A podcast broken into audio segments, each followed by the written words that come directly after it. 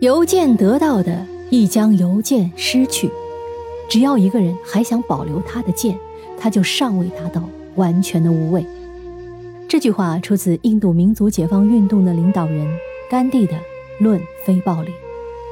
爱因斯坦说：“后世的人们可能很难相信，曾经有一个像甘地一样的人在我们这个星球上走过。或许在爱因斯坦心中，甘地就像一个来自遥远的善良星球的外星人，他是一个天使。”甘地曾经写信给希特勒，规劝他放弃战争。甘地也曾经在面对印度教徒和穆斯林的冲突时，前往穆斯林地区。穆斯林在他经过的地方扔满了垃圾、粪便、碎石子。甘地看到了，就脱下鞋，微笑着走过去。甘地曾经面对咄咄逼人的英国军官，但他说：“总有一天。”您会和我一起努力实现这个国家的自由。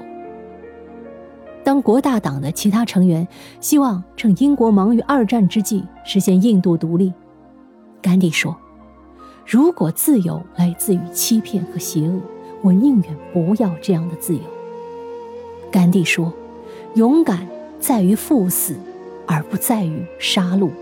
人类只能通过非暴力摆脱暴力，通过爱来克服恨。”只要一个人还想保留他的剑，他就尚未达到完全的无畏。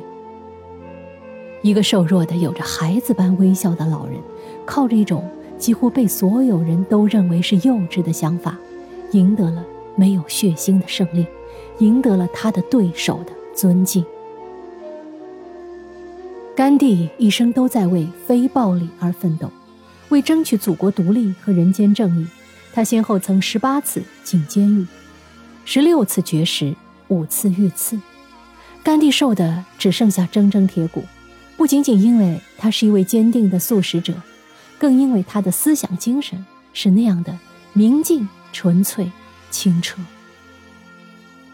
一九四八年，甘地被极右分子刺杀身亡，时年七十九岁。